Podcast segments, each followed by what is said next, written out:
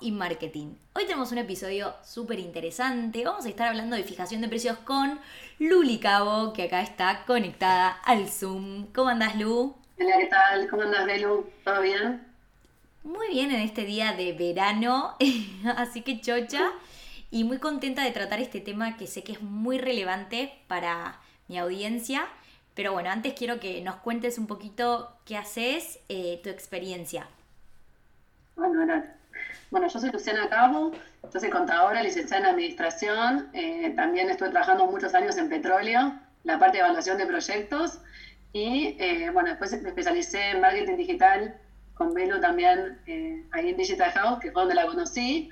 Actualmente me ocupo de asesorar empresas, algunos emprendedores más chicos y otros por ahí no tan chicos, y tratar de acompañarlos en todo lo que sería crecimiento, análisis de rentabilidad y toma de decisiones.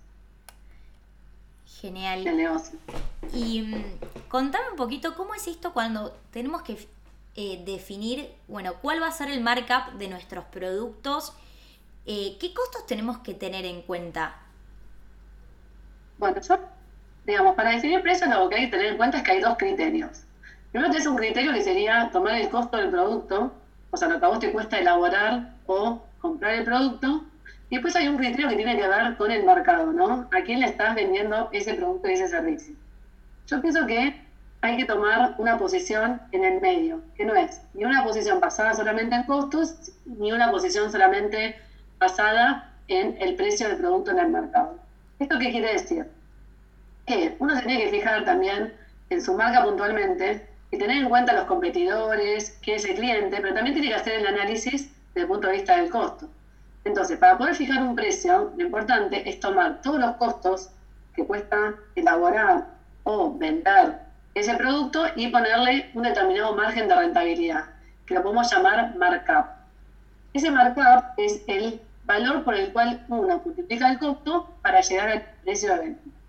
A ver, la pregunta que vos me hacías es, ¿cuál es el markup, digamos, que hay que ponerle a un producto? Bueno, eso va a depender. O sea, una empresa muy grande tal vez que tenga mucho valor agregado, o sea, que realmente tenga un negocio en un shopping o, no sé, una marca posicionada de determinada manera, ese marcado no va a ser el mismo un pequeño emprendedor que recién está empezando y eh, no compite en el mismo segmento de cliente. Entonces, el markup es, dependiendo de la empresa y es bastante complejo porque hay una parte económica y una parte de marketing que tiene que ver, ¿no? O sea, ¿cuál es el markup que pone una, una empresa grande en tu pantalla? No, vamos a decir ningún nombre, pero supongámonos alguna de un shopping.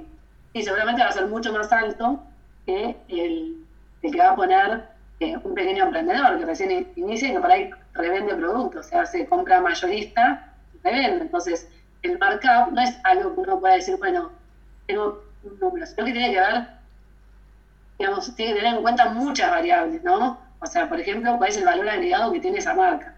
Y también es importante pensar que la gente no solamente compra un producto por el precio, o sea, uno está comprando también lo que la marca le ofrece, ¿no? O sea, no sé si se, llega a entender, pero creo que, explica un poco el proceso que tiene que ver partir del costo a llegar al precio de venta y no se puede aplicar un solo criterio para todas las empresas.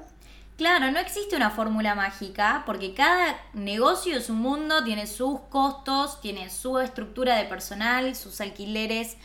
Bueno, los impuestos, eh, tenemos quizás los emprendedores que son monotributos, que ahí eh, no tienen tanta carga impositiva, así que pueden tener un buen precio, pero ya cuando tu facturación crece vas a tener un montón de impuestos variables asociados a la facturación que claramente tenés que tener en cuenta. Pero sí, no hay una fórmula mágica y es importante que sí. Eh, digo este caso porque hay muchos de la audiencia que revenden indumentaria y tienen este miedo de que el competidor A tiene el precio eh, más bajo, lo vende a 2.000, yo no lo puedo vender a más de 2.000 y como decía Lu, es muy importante diferenciarte y saber que, bueno, no solamente la diferenciación va por el producto. Si tenés el mismo producto, podés diferenciarte en una atención digital eh, excepcional o un showroom, un espacio que tiene una buena ubicación. Entonces, llegar a la tienda, tenés estacionamiento, eso se paga y eso se paga con un precio diferente. Entonces, si el competidor tiene la camisa 2 mil pesos y vos se la vas a tener a 2.400, estás ofreciendo otro mix de experiencia. Un valor agregado distinto.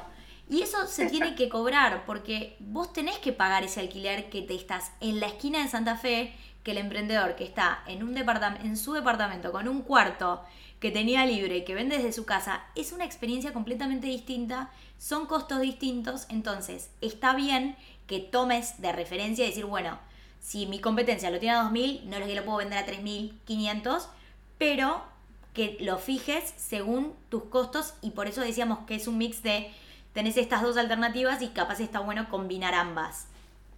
Es que hay que combinar, porque la fijación de precio no es eh, una cosa estática que tiene que ver solamente eh, agarrar el costo del producto y multiplicarlo por un determinado markup, sino que tiene que ver justamente todo esto. ¿Por qué?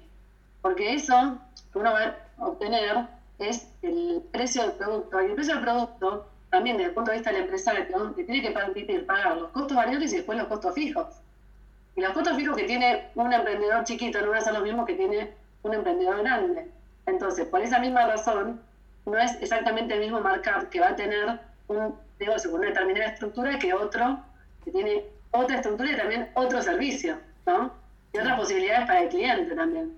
Sí, y si vos vas, definís que, bueno, querés tener determinado markup que es bastante bajo, también tenés que tener en cuenta lo que puedes ofrecer. Porque seguramente no vas a poder ofrecer financiación que teniendo el plan gobierno en Argentina, sé que igual nos siguen de muchos eh, otros países, pero bueno, cada país tiene su costo de financiación de tarjeta que siempre los intereses de las cuotas forman parte del costo y lo tenés que tener en cuenta.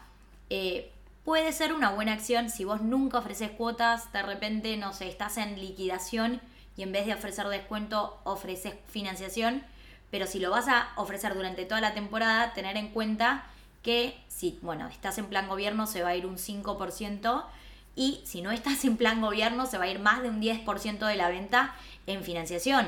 Si vas a vender online y vas a usar el método de pago de mercado pago, contemplar el 6% de costo.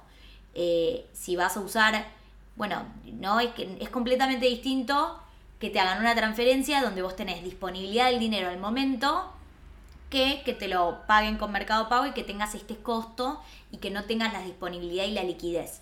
Entonces hay que tener en cuenta todas esas cosas, porque también si vos vas a tener disponibilidad del dinero al mes, también tenés que tener en cuenta la inflación, que es un tema importante. Es importante, esta de la inflación es lo siguiente ¿Qué pasa? Si uno empieza a tener un markup muy chico, ¿no? O sea, empieza un emprendimiento y dice, no, yo tengo miedo a aumentar los precios, no me, nadie me lo va a comprar, empiezan a quedarse con un markup muy chico. Entonces, ¿qué pasa? Terminan vendiendo el producto ese con muy bajo markup. ¿Qué hacen? Venden muchas unidades, ¿no? Bueno, a la hora de reponer ese producto, ¿qué pasa? Aumentó el costo porque no tuvieron en cuenta eh, efectos inflacionarios y no pudieron tener un markup que le permita también cubrir ese efecto inflacionario que hay. Entonces, a la hora de reponer esa cantidad de productos, van a reponer mucha menos. Porque la misma plata que, la misma cantidad de unidades que vendieron no les sirve para reponer, eh, el dinero, no les sirve para reponer la misma cantidad de unidades. Entonces, ¿qué hacen? Terminan en el mercado con un, una menor cantidad de unidades y un precio más bajo. Porque lo único que hicieron fue tratar de captar clientes por el menor precio. Entonces, ¿eso qué conlleva? A tener menos rentabilidad, a que el negocio esté girando como en una rueda sin rentabilidad. Y eso te digo porque lo veo en muchos casos de muchos emprendedores, sobre todo en fases iniciales, que están probando y están viendo si tienen, eh, eh, si pueden llegar al segmento adecuado de clientes y terminan vendiendo en una rueda que no tienen rentabilidad. Muchas veces es porque no saben también dónde está la rentabilidad, no saben darse cuenta que la tienen tal vez invertida en stock y otras veces realmente es porque no tienen rentabilidad. Porque la cantidad de unidades que pueden reponer con lo que la, con la venta anterior es muchísimo menor producto de la inflación. Por eso es súper importante, cuando uno establece este mercado, tener en cuenta todas estas cosas que vos decías. Primero, eh, efectos inflacionarios y después también tener todos los gastos asociados a la venta que tienen que ver con los gastos que te cobra, ya sea la plataforma que usas de e-commerce, eh, la empresa que uses para para gestionar las cobranzas, que puede ser Mercado Pago, Todo Pago, Prisma, eh, tarjeta naranja, la que sea, tener en cuenta todos esos, esos costos que van a, eh, tener un costo variante más del, del negocio, ¿no? Para asegurar una rentabilidad, porque en definitiva los empresarios, los emprendedores lo que quieren es tener una cierta rentabilidad para poder después también muchas veces crecer y reinvertirla en el propio negocio. Entonces muchas veces pasa que no pueden crecer porque no tuvieron esa rentabilidad. Y todo parte de definir bien el markup del producto. Hablando un poco también de fijación de precios de servicios relacionado a la inflación, algo que hace una amiga que da consultorías y también es creadora de contenido, es influencer, así que me parece está bueno también dar este ejemplo. Eh, ella cuando pasa cotización a, por ejemplo, un banco le pide una charla. Y me lo comentó el otro día y dije, yo nunca lo hice eso, ¿no? Porque te pasa a veces que uno pasa un presupuesto de honorarios para una determinada acción y vos lo pasás contemplando que te lo abonen ahora o en dentro de 15 días. Y muchas veces esos pagos se atrasan 3 meses, 2 meses. Entonces quizás de antemano está bueno decir, bueno, mis honorarios son 10 mil pesos, abonar de acá a 10 días. De acá a un mes, 10 mil pesos más, tanto porcentaje de inflación. De acá a dos meses, dependiendo cómo te van a abonar, cuándo te van a abonar, pasas ya el presupuesto con los distintos precios. Porque muchas veces con, los, con los servicios eh, también hay inflación y también hay que tener en cuenta eh, que te llegan a veces a pagar. A, mí me, pagaron una acción, una marca que hice en noviembre, se terminó abonando recién ahora, casi un año después.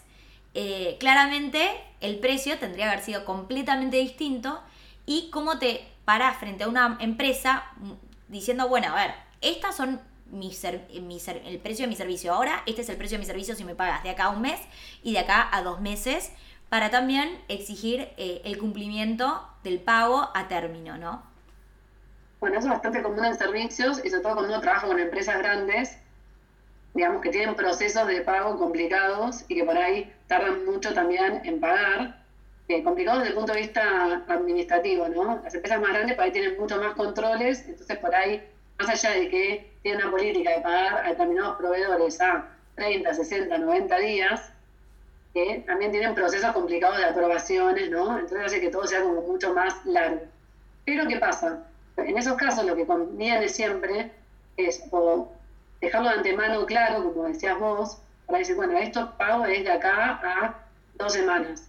Y si es mayor un mes, tanto por ciento de interés y vos ya lo dejas claro. Si no, la otra forma que hacen muchas empresas, muchos proveedores que trabajan con empresas grandes, es como que le incluyen un interés implícito en el servicio que ya contempla eh, el, costo financiero por inflación que, que, se va a generar entre este momento y el momento en que la empresa me va a pagar eh, la factura, ¿no?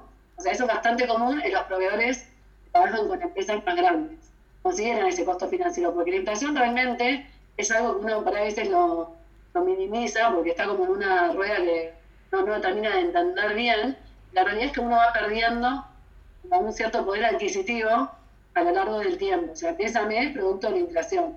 O sea, que la plata de hoy no va a ser la misma que dentro de tres meses, cuatro meses. ¿sí? Entonces, digamos, tal vez que haya un 3% de inflación, que, digamos, el dinero no es el mismo mes a mes, ¿no? O sea, lo va cambiando, porque uno con la, con la misma cantidad de dinero no puede comprar las mismas cosas. Básicamente. Es el efecto de la inflación. Si pensamos en todos los costos que están asociados a la fijación de precios, tenemos, bueno, principalmente el costo variable, que podés de antemano ya tener en cuenta que va a haber un aumento de precio, costo variable hoy más el porcentaje de inflación, de aumento de los proveedores de algún insumo que sabes que es eh, muy sensible eh, con la inflación. Costo variable.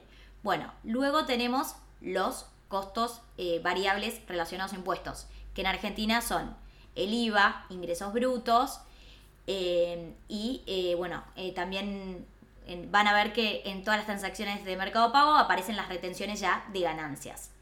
Luego tenemos, decime Lucy, me olvido algo.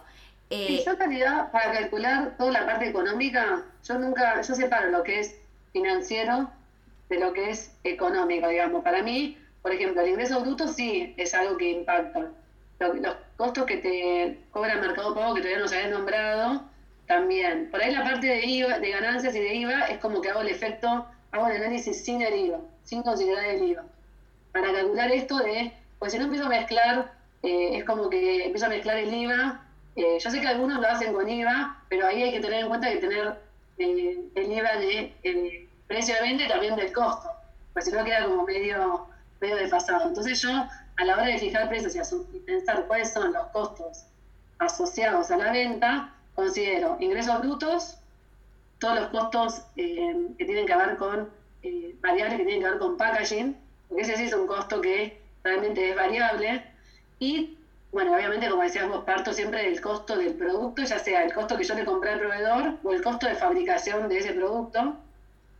Y después tomo en cuenta, em, bueno, como decía recién, ingresos brutos, em, eh, ingresos brutos, packaging y, em, bueno, todos los costos asociados a la venta, perdón, mercado pago, ahora que empecé como medio al revés, pero ahora si querés lo volvemos a pasar en, en limpio, eh, todos los costos asociados a mercado pago, que, tienen que ver con la venta, que tienen que ver con la plataforma que uno usa, que tiene un costo variable. Mucho más si, por ejemplo, usan, no sé, tienda nube que te cobra comisión. Hay muchas plataformas como Shopify, tienda nube, que por transacción te cobran una comisión, que eso hay que incluirlo también. Entonces, si querés, volvamos a, decir, ¿cuál, ¿cuál sería el procedimiento para fijar eh, un costo eh, un costo variable y después un precio de venta. Entonces uno dice, yo tengo que tener en cuenta el costo del bien o que yo fabriqué o compré o del servicio. Después, el packaging también es un costo variable. Y después tenés gastos asociados a venta, que son mercado pago, que va, depende de cada empresa, pero puede ser alrededor de un 6%. Hay que ver si es con IVA, sin IVA, si ese IVA se lo recupera o no se lo recupera. Después tenés ingresos brutos, ¿está bien? Que también es algo asociado, eso sí que es directo. O sea, lo que uno vende tiene que pagar un 3,5, un 3, un 4% de la venta. Y después está, si uno va a ofrecer cuotas sin interés, también tiene que tener en cuenta que tiene que contemplar un determinado markup, o sea, un determinado margen que le permita también cubrir ese costo financiero, ¿no? O sea, que eso es súper importante a la hora de fijar precios. Genial. Bueno, ahí tenemos los costos variables que te, eh, y luego tenemos los costos fijos que se prorratean según la cantidad de unidades, que va a ser distinto en cada tipo de negocio. Si vos vendes volumen, quizás ahí podés tener un markup más chico porque con poco margen ya cubrís, tenés tanto volumen que ya cubrís tus costos fijos, que costos fijos va a incluir todos los sueldos, los alquileres, todos los otros costos que tenés en tu negocio eh, que bueno, eh, es difícil. que, por ejemplo, la energía, que es un costo típico con en un pequeño, por ahí, emprendedor que no tiene una fábrica, puede ser un costo, un costo fijo, en un gran emprendedor que tiene una fábrica y que el costo de energía está asociado a la producción del producto, sería un costo variable. Por eso que también a veces hay que tener en cuenta en qué caso es variable y en qué caso es fijo, ¿no? Pero bueno, igualmente siempre lo que yo digo para simplificarle la vida a la gente es lo importante es que esté contemplado. Si de repente vos eh, calculaste un costo variable, ¿no? Y, no sabés bien, o calculaste un costo fijo, no sabés bien si es variable o fijo, déjalo como fijo, porque igual lo estás considerando en la rentabilidad cuando vos analizás la totalidad de tu negocio, ¿no? Cuando vos ves la última línea, cuando vos te, realmente haces la prueba de ver si la cantidad de unidades que vos vas a vender con el margen de, bruto de ganancia que te da te permite cubrir los costos fijos del negocio, ¿no? Ahí, es donde tiene que estar el emprendedor. O sea, lo importante es mirar el resultado bruto, o sea, que el precio menos el costo variable, y después mirar también el resultado neto, ¿no? O sea, que es la última línea, después de que uno ya pagó todos los costos fijos. Claro, este análisis lo pueden hacer, bueno, en la totalidad de sus ventas, con, con más o menos para ir proyectando también precio promedio, las unidades promedio que venden, con sus costos actuales y ahí pueden ya eh, eh, definir bien cuál es el punto de equilibrio de su empresa, qué cantidades aproximadamente tienen que vender para cubrir todo. Bueno, esto Lu lo enseña muy bien en sus cursos, que si querés Lu, eh, para ir cerrando el, episodio nos puedes contar un poquito también de eso, que estás creciendo mucho y ahora los estás dando online, ¿no? ¿Cómo, cómo es el tema? Bueno, antes de empezar los online, obviamente por, por el tema de la pandemia, atención me costó, pero después me di cuenta que era súper efectivo. Eh, y bueno, yo trato de, mostrar en los cursos un poco esto que estuvimos hablando, ¿no? O sea, distintos procesos para, para fijar los precios y también lo que tiene que ver mucho con el valor agregado de la marca, ¿no? No quedarse solamente con el markup, sino qué tiene esta marca para ofrecerle al cliente y por qué el cliente me va a elegir y va a pagar un poquito más tal vez que mi, mi competidor, ¿no? Porque si uno por ahí también eh, sale un poco del tema de la lucha de precios, empieza a pensar en la marca como una marca que crea valor, no como una marca que solamente compite en un mercado eh, por un precio, digamos. Eso es un poco lo que yo trato de transmitir, es como, eh, por lo menos es el corazón de estos últimos workshops que estoy dando este año, que siempre los voy cambiando cada tres meses, pero este justo viene funcionando súper bien, tengo como muy buen feedback de parte de los emprendedores, como que todos me dicen, uh, me re sirvió, así que yo por ahora sigo con este, y bueno, voy activando algunos nuevos, pero bueno, este es un poco, eh, creo que es algo de management, ¿no? También de toma de decisiones, ¿no? Bueno, en definitiva, fijar un precio es una, una decisión de, de, ¿no? De un, gerente, de un dueño, de un negocio, y es una variable súper clave, entonces por eso también trato de transmitir todos esos conocimientos, incluso también hay algunos videos en el Instagram mío hay uno de precios, descuentos, y ahí explicamos un poco todo esto. Estamos hablando con Vero, eh, así que ahí también se pueden mirar lo que está ahí eh, subido directo al, contenido. Así que bueno, espero que te haya, servido. Sí, eh, la verdad es que me parece súper importante este episodio y desde mi lugar, que bueno, tengo un emprendimiento hace casi 13 años, creo que el tema de precios es algo que cambia en la historia de la empresa porque las empresas cambian en el tiempo tienen distintas estructuras. Quizás vos arrancás con 30 empleados, después tenés 10 y como la estructura cambia, el volumen de venta también cambia. Ya cuando una de esas variables que nombramos en este episodio cambia, también puede cambiar o tiene que cambiar la política de precios. Eh, así que es algo que lo tienen que ir analizando todos en todas las etapas de su emprendimiento eh, porque no, no es algo que vos lo fijas y ya está. Bueno, listo, este es el marca para toda la historia de la empresa. No, mucho menos si contratas más personal, porque en el momento que no analizas esto y tampoco sabes dónde estás parado, si no haces ese análisis con todas tus ventas, cuál es tu break-even point, eh, después eso te vas a dar cuenta en cuando ya no, no llegues a, a, fin de mes, así que es algo importante para analizar. Eh, gracias Lu. Em, gracias a vos, por invitarme.